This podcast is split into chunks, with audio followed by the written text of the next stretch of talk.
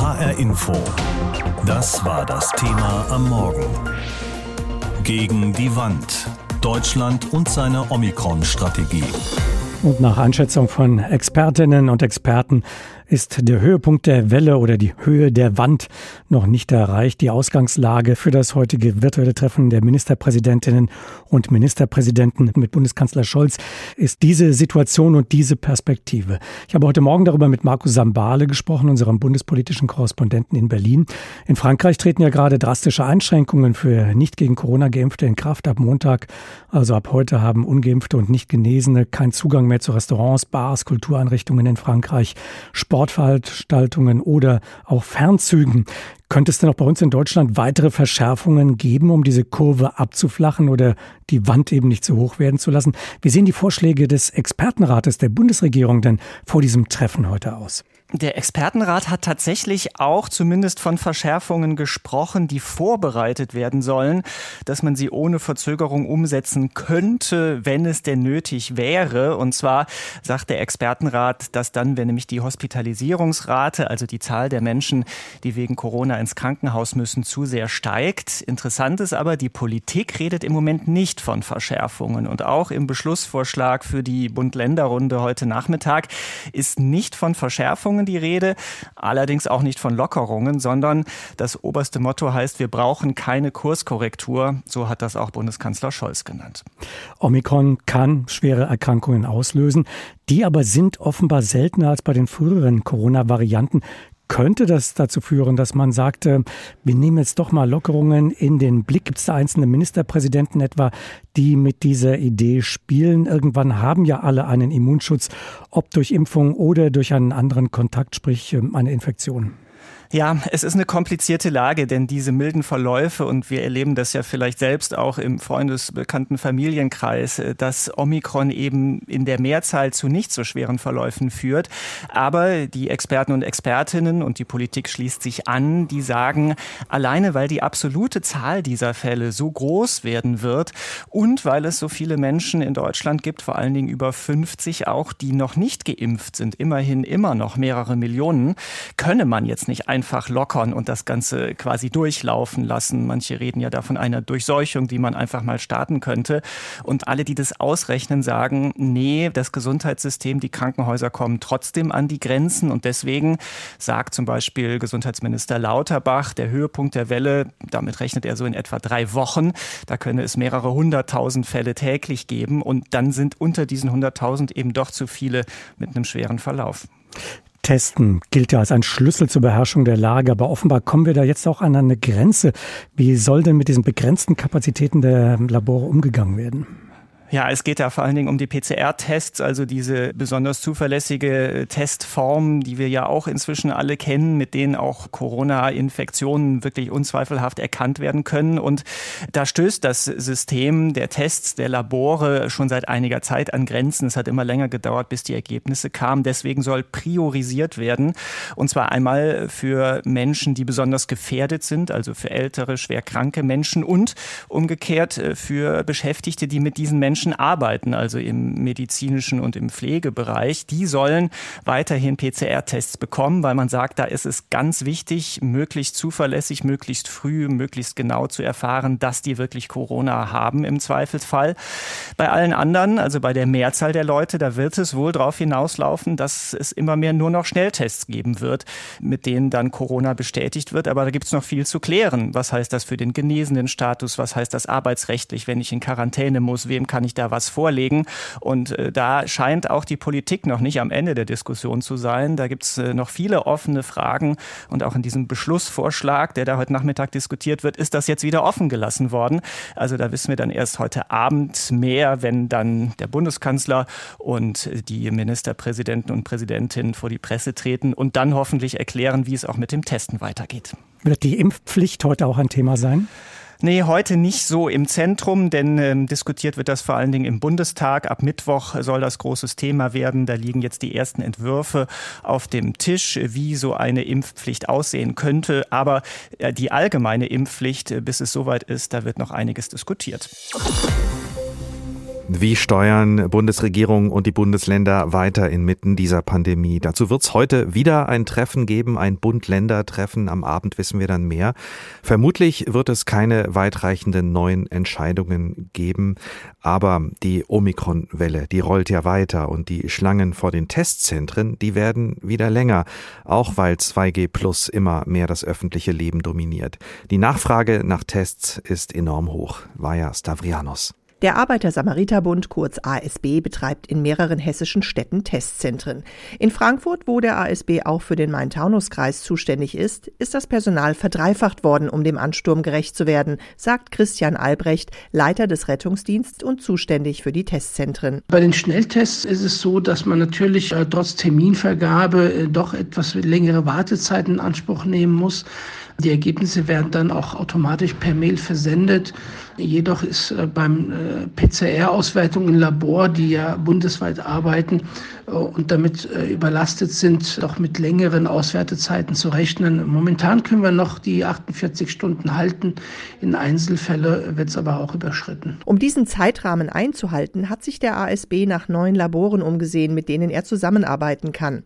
Die Mitarbeitenden in den Testzentren sind schon im Dreischichtbetrieb eingeteilt. Doch die Labore stehen vor den gleichen Herausforderungen wie die Testzentren, sagt Facharzt Tunay Aslan. Er ist Geschäftsführer des Biosensia-Labors in Gießen. Man muss sich ja klar machen, dass wir von 300, 400 PCRs am Anfang jetzt bei 3000 bis 4000 PCRs am Tag sind. Und deshalb ist auch hier Personal aufgestockt worden und auch die Technik hat das Labor schon im November letztes Jahr verstärkt, um die Riesenanzahl an Tests pro Tag auswerten zu können. Außerdem soll es weitere Testarten geben, um den Andrang auf die PCR-Tests zu entlasten. In der Diskussion sind ja auch die sogenannten laborbasierten Antigentests. Also diese sind dann nicht ein Schnelltest, sondern automatisierte Tests, die tatsächlich auch aus einer Abstrichprobe gemacht werden über Laborautomaten im Labor laufen. Die Lösung für weiter steigende Nachfrage, so Aslan, ein Strategiewechsel bei den Testungen. Und das wird auch auf der Bundesebene diskutiert, denn mit den derzeit hohen Inzidenzen kann es kein weiter so geben, sagt HR-Datenexperte Jan Eggers. Für die Sieben-Tage-Inzidenzen heißt das, Werten über 1000 würde ich mit Vorsicht begegnen. Die Dunkelziffer steigt, die Werte sind nicht mehr so richtig vergleichbar und insbesondere wenn sich jetzt die Kurve abzuflachen scheint, heißt das noch lange nicht, dass das Virus wirklich zum Stillstand kommt. Und deshalb wird es ein Umdenken beim Testen geben müssen, meint er. Die Tests werden sich künftig noch stärker auf die Personen mit Krankheitssymptomen konzentrieren und auf die, die man halt freitesten muss, weil man sie beispielsweise als Pflegekräfte braucht im Krankenhaus. Und es gibt auch ein anderes dickes Problem durch den Ansturm auf die Tests. Die Stimmung wird immer angespannter bei den Menschen, die in der Schlange stehen und beim Warten auf ihren Test die Fassung verlieren, sagt Karl Roth von der Kassenärztlichen Vereinigung Hessen, die auch für Testzentren zuständig ist. Es kam in Kassel zu einem Fall, dass dort eine Mitarbeitende angespuckt wurde von einer Frau, die dort äh, zum Testen war. Das sind natürlich Grenzüberschreitungen, die in keiner Weise hinnehmbar sind und die von uns auch mit Anzeigen verfolgt werden müssen. Es geht ja auch um Beleidigungen. Es ist wirklich mittlerweile so, dass wir, ich glaube, nahezu an allen Teststellen Security im Einsatz haben. Teilweise sind wir da mittlerweile in Kontakt mit der Polizei, um da auch regelmäßig eine Streife vorbeikommen zu lassen. Das hat ja fast schon Anklänge an irgendwelche Katastrophenfilme, die man immer mal wieder gesehen hat. Jeden Tag neue Höchstwerte bei den Infektionszahlen. Omikron hat Deutschland ziemlich fest im Griff. Heute ist deswegen wieder eine Bund-Länder-Schaltkonferenz geplant. Auch bei uns in Hessen wird die Omikron-Wand immer höher. Die Inzidenz bei über 900. Besonders hoch sind die Infektionszahlen in Frankfurt. Hier ist die Inzidenz in kurzer Zeit auf über 1000 hochgeschnellt. Und damit gehört Frankfurt zu den deutschen Großstädten mit der höchsten Inzidenz. Bundesgesundheitsminister Lauterbach erwartet für Mitte Februar dann den Höhepunkt der Welle oder den höchsten Stand dieser Mauer, dieser Wand. Dann könnten tägliche Infektionszahlen erreicht werden, die man bisher überhaupt noch nicht gekannt hat. Das Ganze behält in Frankfurt im Blick der Leiter des Gesundheitsamtes, Peter Tinnemann. Mit ihm habe ich heute Morgen gesprochen und ihn gefragt, läuft die Pandemie jetzt mit Omikron gerade aus dem Ruder, dass man also bestenfalls noch registrieren, aber nicht mehr nachverfolgen oder dagegenhalten kann?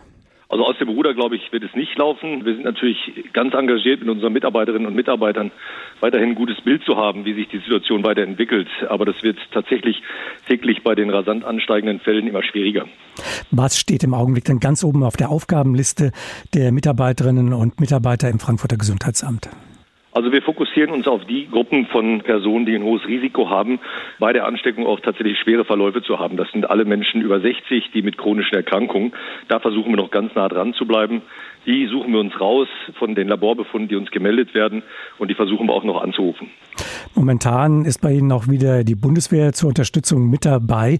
Wie sieht es denn grundsätzlich aus in Sachen Kontaktnachverfolgung? Funktioniert das überhaupt noch angesichts dieser Vielzahl an Fällen? Also wir konzentrieren uns darauf mit den Kolleginnen und Kollegen und da werden wir ja unterstützt von ganz vielen Mitarbeiterinnen und Mitarbeitern auch aus anderen Ämtern der Stadt Frankfurt, dass wir die Leute maßgeblich kontaktieren, die jetzt infiziert sind. Dadurch, dass das Virus, wir reden ja immer von einem diffusen Geschehen, schon sehr breit angekommen ist in der Bevölkerung, ist es nicht mehr so relevant, die einzelnen Infektionsketten herauszufinden, sondern wirklich die zu kontaktieren, die ein hohes Risiko haben, schwer zu erkranken. Und das ist im Moment unser Hauptziel. Heute beraten ja wieder die Ministerpräsidentinnen und Ministerpräsidenten der Länder. Was erwarten oder erhoffen Sie sich von diesem Treffen? Also ich finde das schon richtig, dass man anfängt, rational darüber zu entscheiden, wie lange Menschen in Quarantäne bzw. Isolation muss und wer möglicherweise auch eher rauskommen kann. Das ist eine ganz wichtige Diskussion, die wir jetzt im Moment führen. Wichtig wäre mir auch ganz persönlich, dass im Prinzip die Ministerpräsidenten und Ministerpräsidenten darüber nachdenken, wie auch mal das Pflegepersonal in den Kliniken besser entlohnt werden kann. Ich glaube, auf die Menschen kommt es jetzt an, dass wenn die Situation noch weiter sich verschlechtern sollte, dass wir alle vernünftig äh, uns darauf verlassen können, gut gepflegt und betreut in den Kliniken zu werden. Wenn wir in andere Länder schauen, da wird ja teilweise sehr unterschiedlich umgegangen mit dem Thema Omikron-Welle. In Frankreich etwa gelten ab heute sehr, sehr scharfe Regeln mit einem neuen Impfpass. Dort sind Nichtgeimpfte weitgehend vom öffentlichen Leben ausgeschlossen. Großbritannien, da öffnet man sehr, sehr stark. Wie sehen Sie das? Sind wir in Deutschland an einem Punkt, an dem man sich damit abfinden muss, dass Omikron einfach nicht gestoppt werden kann, dass wir früher oder später uns alle damit infiziert haben werden? Werden, dass also diese Welle durchläuft und am Ende dann alle einen gewissen Immunschutz entwickelt haben werden? Also das wäre, glaube ich, fatal, wenn man sozusagen äh, darauf hofft, jetzt stecken sich alle an und danach sind alle geschützt. Wir haben das große Risiko, dass Menschen tatsächlich noch erkranken können und auch schwer erkranken können. Das Wichtige ist, dass wir auf die Impfung setzen, dass sich immer noch Menschen, die keine erste oder zweite Impfung haben, sich impfen lassen. Das ist, glaube ich, ein ganz wichtiger Punkt. Das gibt uns die Sicherheit, dass sie nicht schwer erkranken. Die, die schon erst und zweit geimpft sind, sollten sich auch noch boostern lassen. Das ist im Moment, glaube ich, so das, was uns immer noch ganz wichtig ist. Wäre es denn sinnvoll, diejenigen, die sich boostern lassen wollen, also diese dritte Impfung erwarten, dass die auf einen Omikron-adaptierten Impfstoff warten? Also ich denke, das ist wichtig, dass man die dritte Impfung bekommt, die dritte Boosterimpfung in dem Zeitrahmen, in dem man weiß, dass es sinnvoll ist, die anzuwenden. Wir gehen ja davon aus, dass nach der ersten und zweiten Impfung irgendwann das Immunsystem möglicherweise nicht mehr so gut sich wehren kann. Und dann setzen wir noch eine oben drauf, damit die Leute dann vernünftig geschützt sind. Und insofern ist es wichtiger, jetzt dann zeitnah die dritte Boosterimpfung zu bekommen und nicht erst darauf zu warten, bis ein adaptierter Impfstoff da ist. Die Corona-Zahlen gehen steil nach oben, doch die Situation in den Krankenhäusern bleibt stabil. Vor diesem Hintergrund deutet sich an, dass beim heutigen Bund-Länder-Treffen keine schärferen Corona-Maßnahmen beschlossen werden. Vorerst aber auch noch keine Lockerungen. In Detailfragen aber, da gibt es durchaus Gesprächsbedarf. Vom Umgang mit knappen PCR-Tests bis hin zur Kommunikation des Gesundheitsministers. Aus Berlin Hans-Joachim Viehweger. Erstmal Kurs halten. Das zeichnet sich vor dem neuen Spitzentreffen zu Corona ab. Es sei weder die Zeit für Lockerungen noch die Zeit für Verschärfungen, sagt Bremens Bürgermeister Andreas Bovenschulte.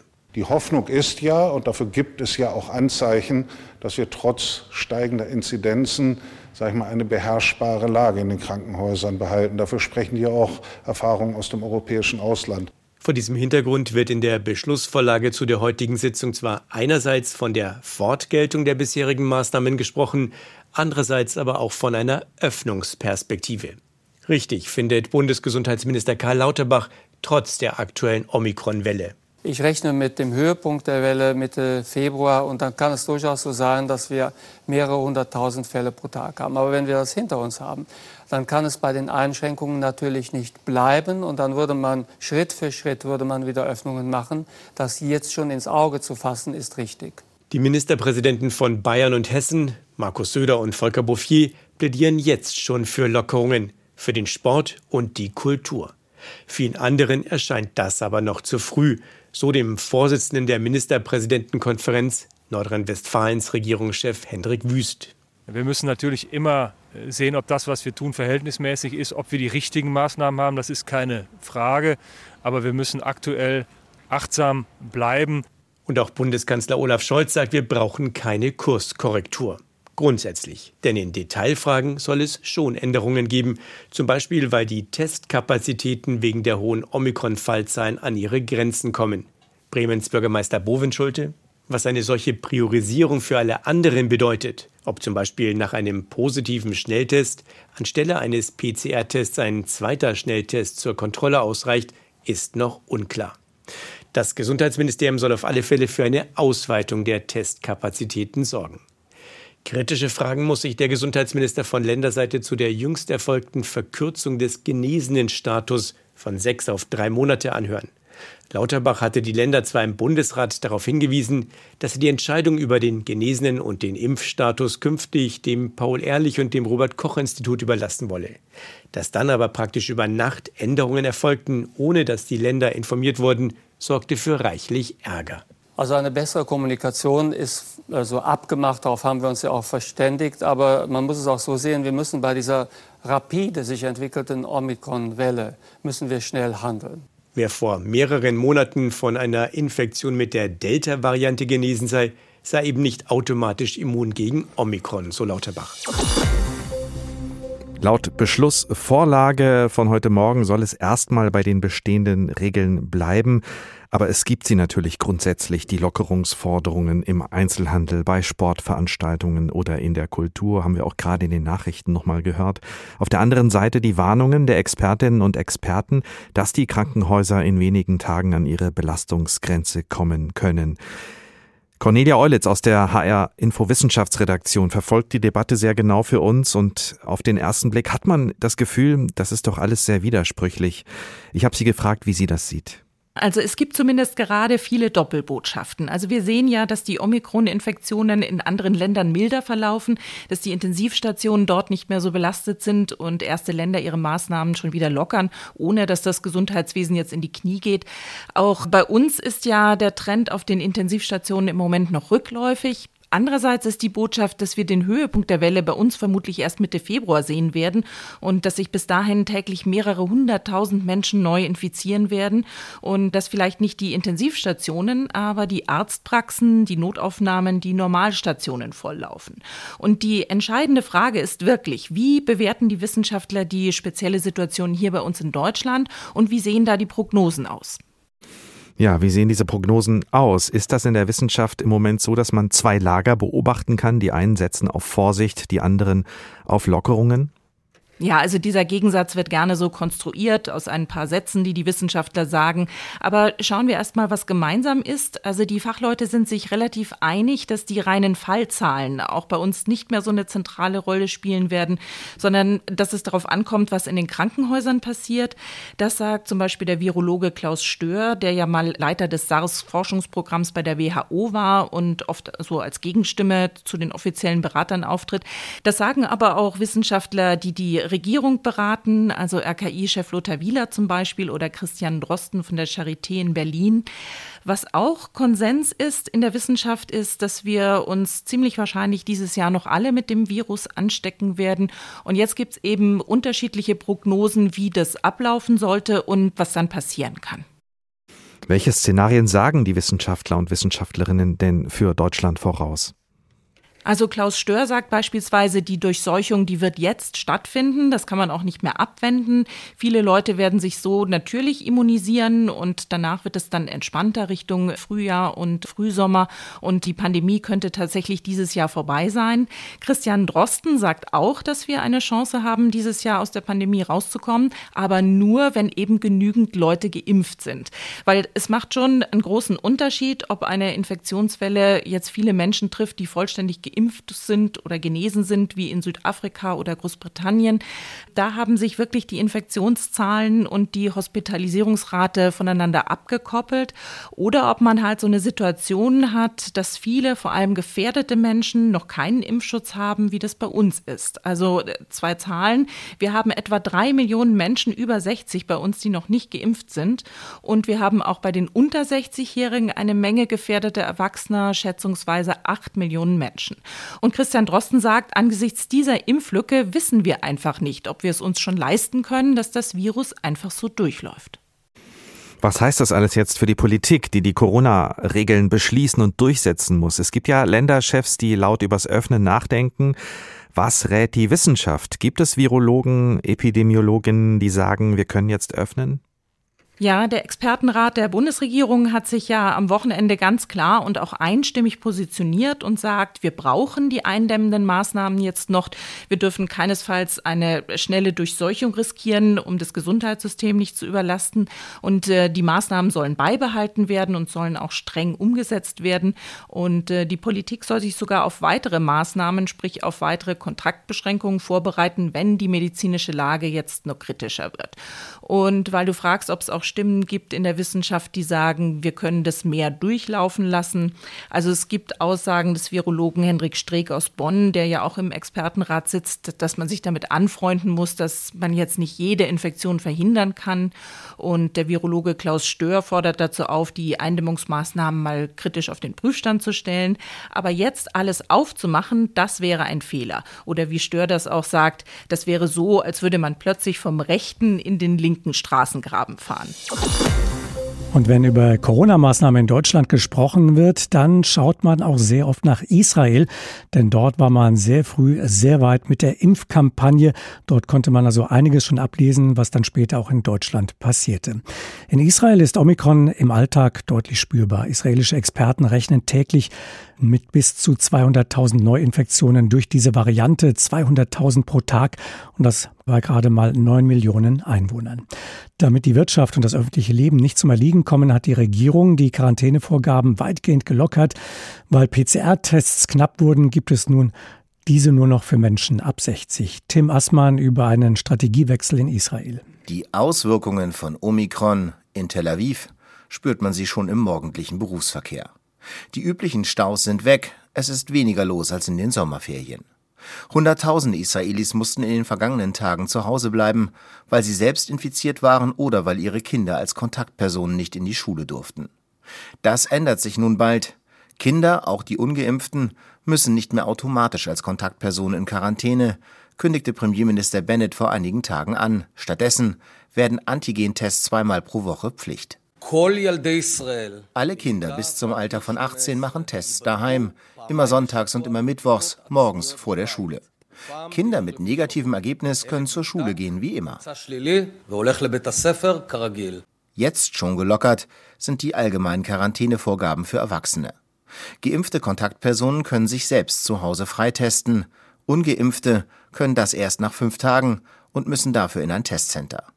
Für Infizierte wurde die Dauer der Isolation unter Auflagen verkürzt, wie Sharon Alroy-Preis, Leiterin des öffentlichen Gesundheitswesens, in einem Radiointerview mit dem Sender Kahn erklärte. Die Dauer ihrer Isolation beträgt zurzeit fünf Tage, vorausgesetzt sie zeigen während der letzten 48 Stunden keine Symptome und können zwei negative Antigentests vorzeigen. Wenn die Symptome anhalten, kann die Isolation nicht nach fünf Tagen beendet werden. Die Strategie der Regierung, die Quarantäne- und Isolationsregeln immer weiter zu lockern, ist unter israelischen Experten nicht unumstritten.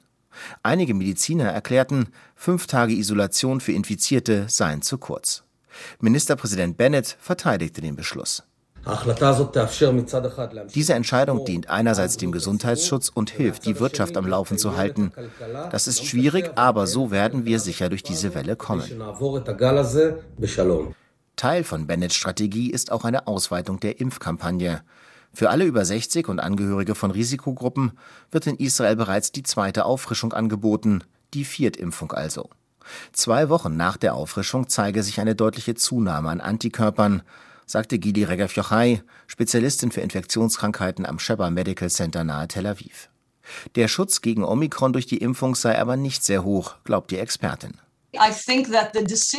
Die Viertimpfung für gefährdete Bevölkerungsgruppen anzubieten, ist, denke ich, richtig.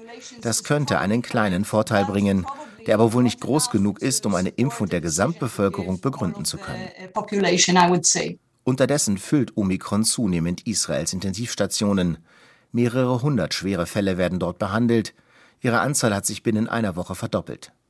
Bisher ist Israels Gesundheitssystem der Herausforderung gewachsen. Aber der Höhepunkt der Omikron-Welle im Land ist wohl noch nicht erreicht. HR Info. Das Thema. Wer es hört, hat mehr zu sagen.